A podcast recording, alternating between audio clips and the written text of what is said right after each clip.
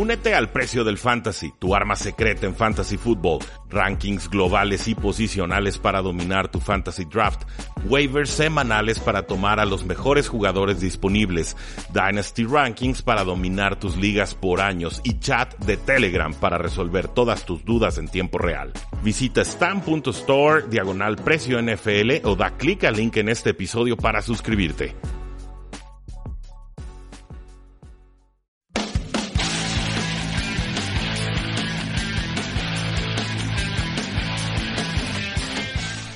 Saludos a todos y bienvenidos a un programa más de Tres y Fuera, donde la NFL no termina y nosotros tampoco. Mi nombre es Rudy Jacinto y hoy lunes vamos a hablar sobre los 10 titulares que nos dejó la semana 6 de acción NFL. Antes de eso, no olviden seguirnos en facebook.com diagonal 3 y fuera, en Twitter como arroba paradoja NFL, en 3 y fuera.com y la invitación también a que se suscriban al podcast 3 y fuera NFL para que reciban contenido exclusivo todos los días, sobre todo nuestro análisis completo de la jornada del día de mañana. Eh, martes también ya tenemos cuenta en Instagram, pueden seguirnos, tres y fuera.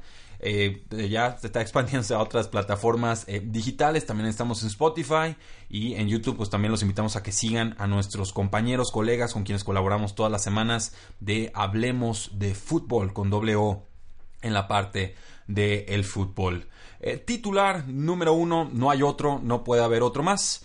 Tiene que ser el Sunday Night Football entre los Patriotas de Nueva Inglaterra y los Kansas City Chiefs. Un juego verdaderamente espectacular en todo el sentido de la palabra con, no sé si recordar el kickoff de la temporada pasada, nos hizo recordar por momentos el Super Bowl por el marcador tan abultado que llegó a tenerse.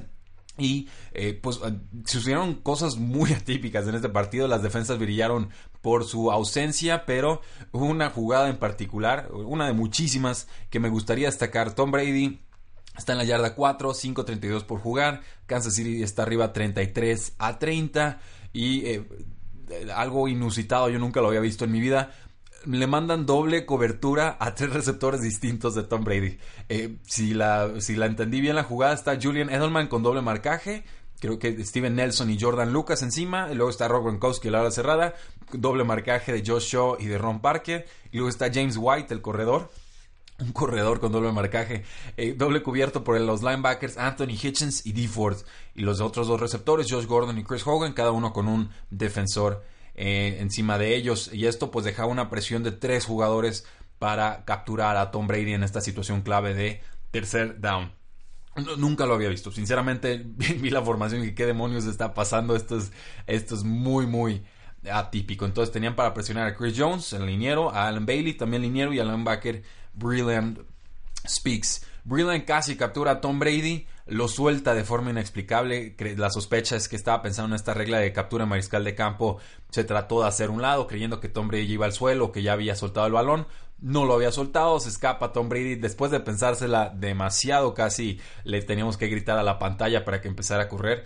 Eh, brinca, ahora sí que clavado de frente y consigue el, el milagroso touchdown. Una jugada bueno, extraña en, todos los aspectos por la defensiva, por cómo suelta eh, Brillant, porque Tom Brady anota un touchdown de más de una yarda en, algo que no fue un quarterback sneak.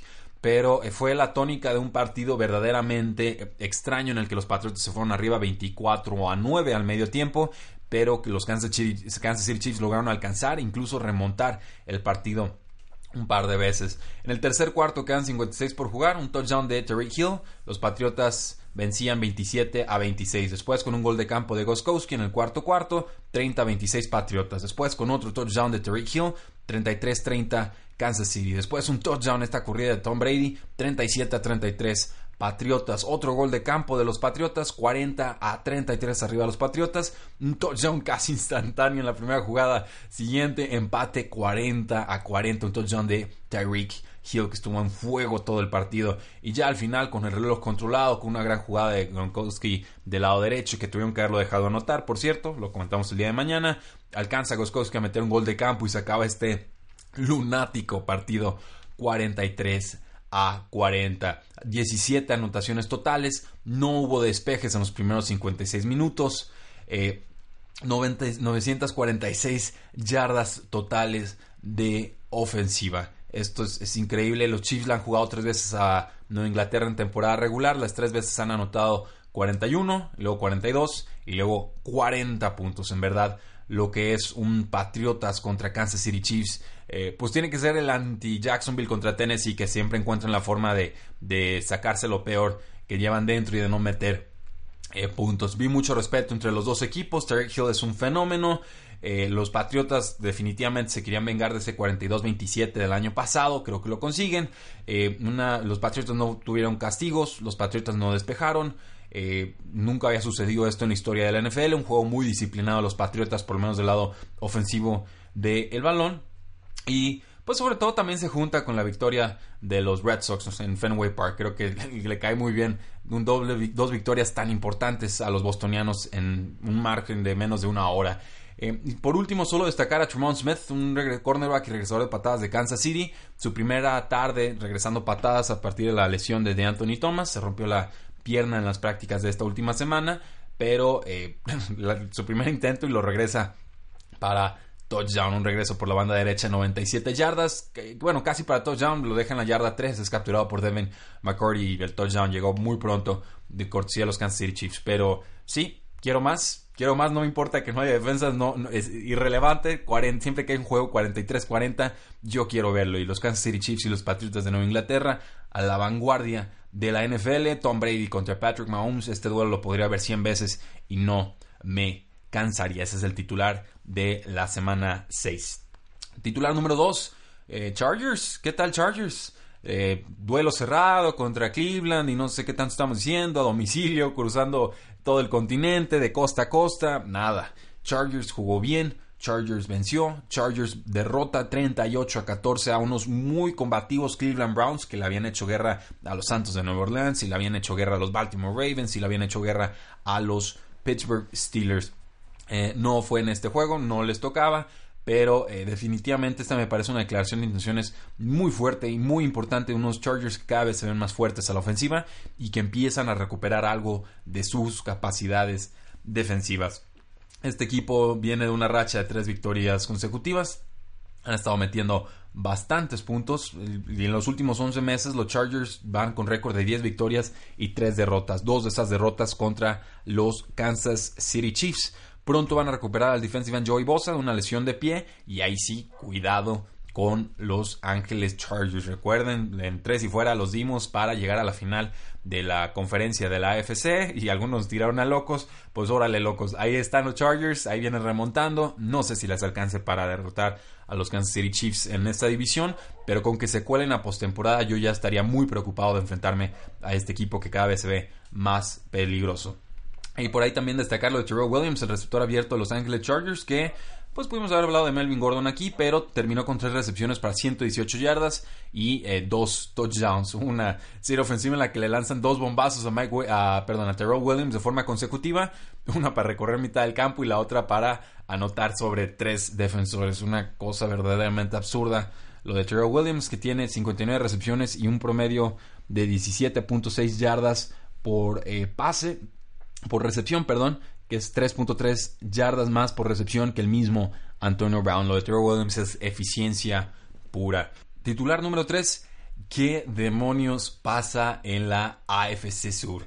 Houston revive después de estar con un récord de 0 y 3 y los Jacksonville Jaguars, los Indianapolis Colts y los Tennessee Titans pierden los dos duelos semanales de las últimas dos semanas con un récord obviamente de 0 y 6. Un equipo que estaba prácticamente mirando al abismo, que no tenía ya nada que competir esta temporada.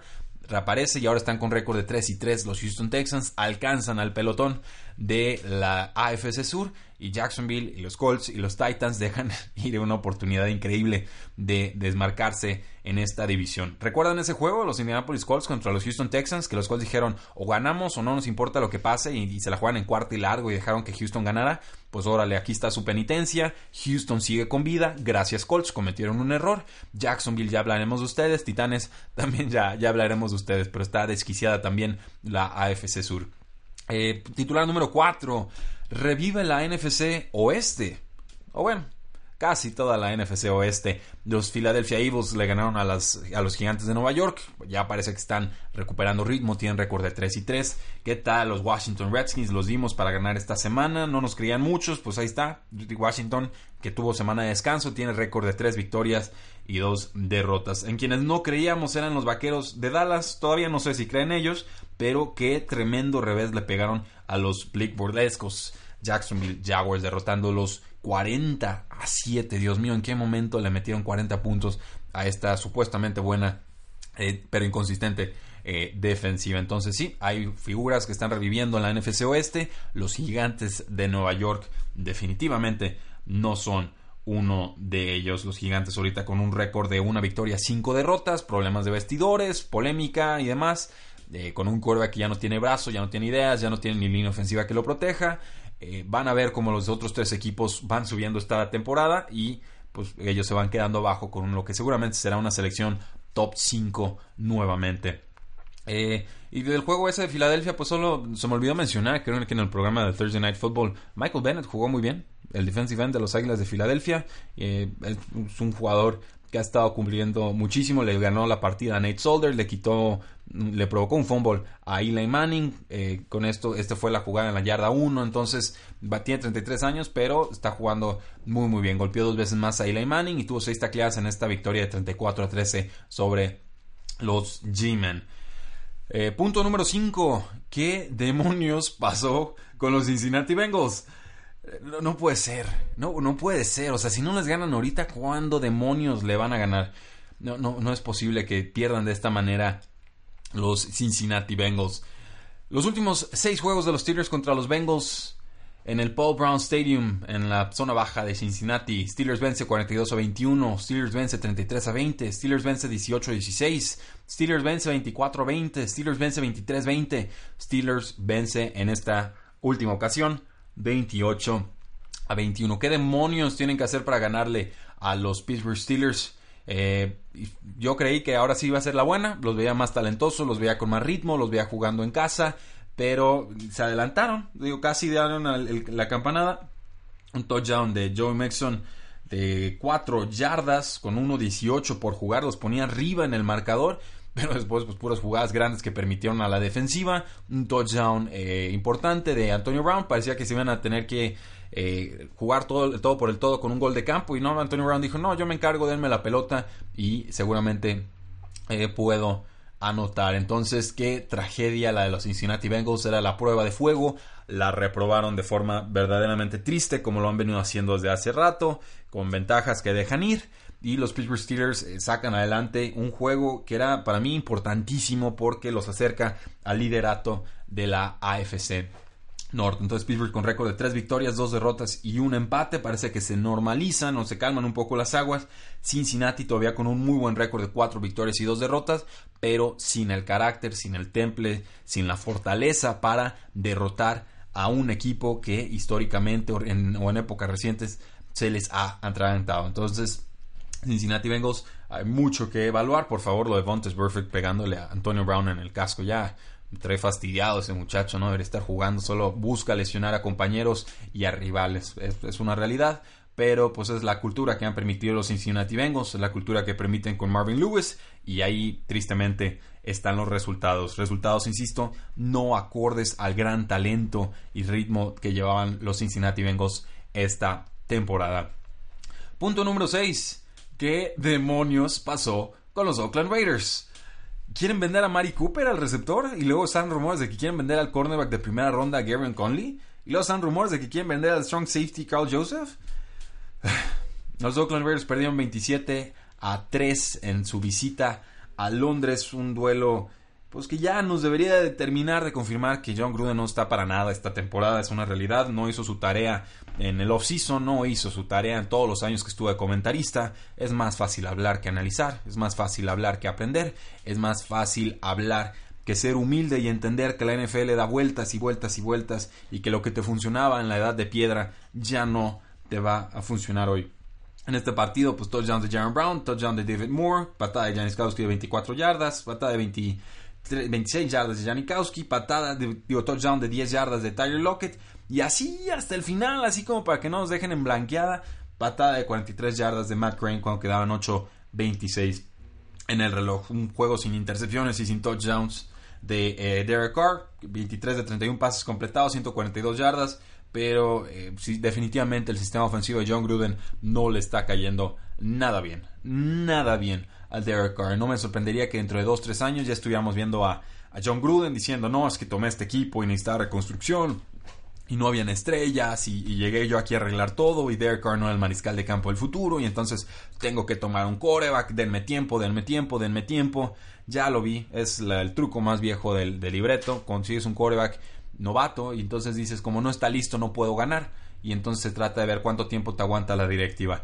Lástima por los Oakland Raiders, en serio, créanmelo, es una afición a la que yo le tengo mucho cariño, un equipo al que yo le tengo mucho cariño, pero desde que le dieron un contrato de 10 años y de 100 millones de dólares a John Gruden, yo ya tenía claro que esta, este árbol venía creciendo de forma muy, muy torcida. Y quien no me crea, ahí tenemos un artículo en tresifuera.com con obviamente sucesos que sucedieron en la pretemporada, pero el título del artículo es El problema se llama John Gruden. Les estoy hablando de marzo, les estoy hablando de un artículo de abril. Punto número 7. Las 11 capturas de los Baltimore Ravens contra los Tennessee Titans. Decíamos que iba a ser un juego cerrado, no sé qué tanto. Baltimore visitaba, Titanes aparece cuando menos lo esperas. pues también desaparece cuando menos lo esperas. ¿Qué sistema defensivo tiene en estos momentos Don Martindale, el coordinador defensivo de los Baltimore Ravens? Permitieron menos pases completados, que fueron 10, que capturas 11, o sea, capturaron más veces que los pases que completaron los rivales o los, los Marcus Mariota, Tennessee Titans. Esto es, impresionante. Le presionaron a Marcus Mariota por todos lados, por el medio, por las bandas, por el bolsillo, cuando se trataba de escapar con bootlegs.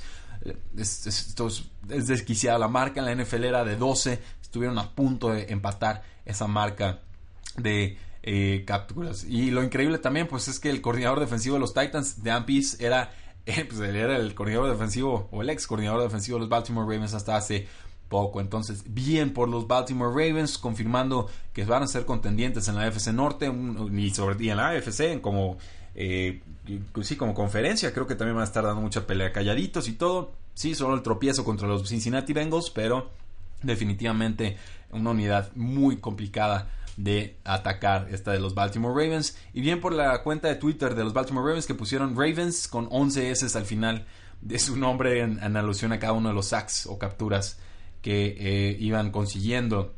Sobre todo la actuación de Cedarius Smith, el outside linebacker de los Baltimore Ravens, fue el más dominante, creo yo, de esta defensiva. Tuvo tres capturas y cinco capturas, cinco tacleadas, perdón, en este juego impresionante. Le permitieron apenas 51 yardas por aire a Marcus Mariota. Punto número 8. Brock Osweiler, Brock Tover. ¿Qué demonios le pasó a los Chicago Titans? Nos enteramos una hora antes que no iba a estar jugando Brian Tannehill, una hora antes del, kickoff, y salían en los titulares, ¿no? Brock Osweiler, jugador titular esta semana contra los Miami Dolphins, y ya nos imaginamos la paliza que le iban a propinar y demás. Pues nada, Brock Osweiler, cifra récord en su carrera, 380 yardas por aire y 3 pases para touch down. No sé cómo sucedió, tengo que estudiar más a fondo este partido, pero creo que el calor le terminó afectando muchísimo a los Chicago Bears. Lo habíamos hablado en la, en la previa, pero no creíamos que iban a estar tan jadeantes durante este partido. Por ahí también destacar lo de Jason Sanders, el pateador de Miami, que estuvo impresionante en esta victoria, porque eh, pues, este pateador novato de Nuevo México consiguió el gol de campo clave de 47 yardas cuando se acaba el reloj y eh, también pues le salva la, por lo menos la tarde a Kenyon Drake quien tuvo un fumble en la yarda 1 le provocan un fumble en tiempo extra está lamentándose y parecía que iban a ganar los Osos de Chicago y cometen un error, corren tres veces en medio campo, se conforman con un gol de campo de cincuenta y tantos en vez de seguir tratando de mover las cadenas, lo fallan y entonces llega esta patada de Jason Sanders para ganar el partido. De ahí en más, pues destacar que Brian Tannehill ha perdido 20 de los últimos 25 juegos con los Delfines de Miami.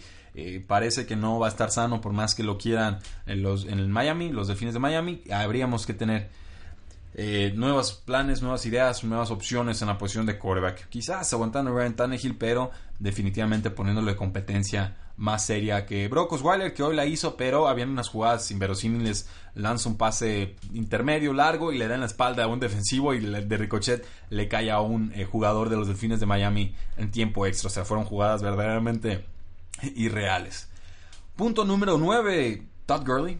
Podemos ponerlo en estos puntos todas las semanas y no pasaría absolutamente nada. Corredor de Los Ángeles Rams. Eh, parecía que los Broncos estaban pegándole a Jared Goff, le estaban haciéndolo sufrir. pues bueno, cambio de planes. Sean McVay mandó a correr a Todd Gurley, lo hemos dicho. No corren porque no quieren, no, porque no puedan. Los Rams golpearon de forma increíble a los Denver Broncos por tierra, 39 acarreos, 270 yardas, 208 yardas en 28 acarreos de Todd Gurley, su primer juego de 200 yardas, o bueno, el primer juego de 200 yardas de un corredor de los Rams desde Marshawn Falk en el 2001. Entonces, eh, gran gran seña de vida de Los Ángeles Rams con un juego que se les envenenaba, con un pass rush muy agresivo, con, un Nick Chubb, que, eh, Nick Chubb, perdón, con un Bradley Chubb, un defensive end de los Broncos de Denver novato, que empezó a llegarle al, mariscal de campo esta semana, empieza a aparecer en la temporada, pero a pesar de la nieve y demás, los Rams mantienen su invicto, el único invicto en toda la NFL y fue gracias, creo yo, a Third Gurley. Pueden ganarte de cualquier forma, simplemente tienes que presentar tus planes defensivos para que Sean McVay y su talento eh, encuentren el antídoto. Y punto número 10, Jason Myers, pateador de los Jets de Nueva York.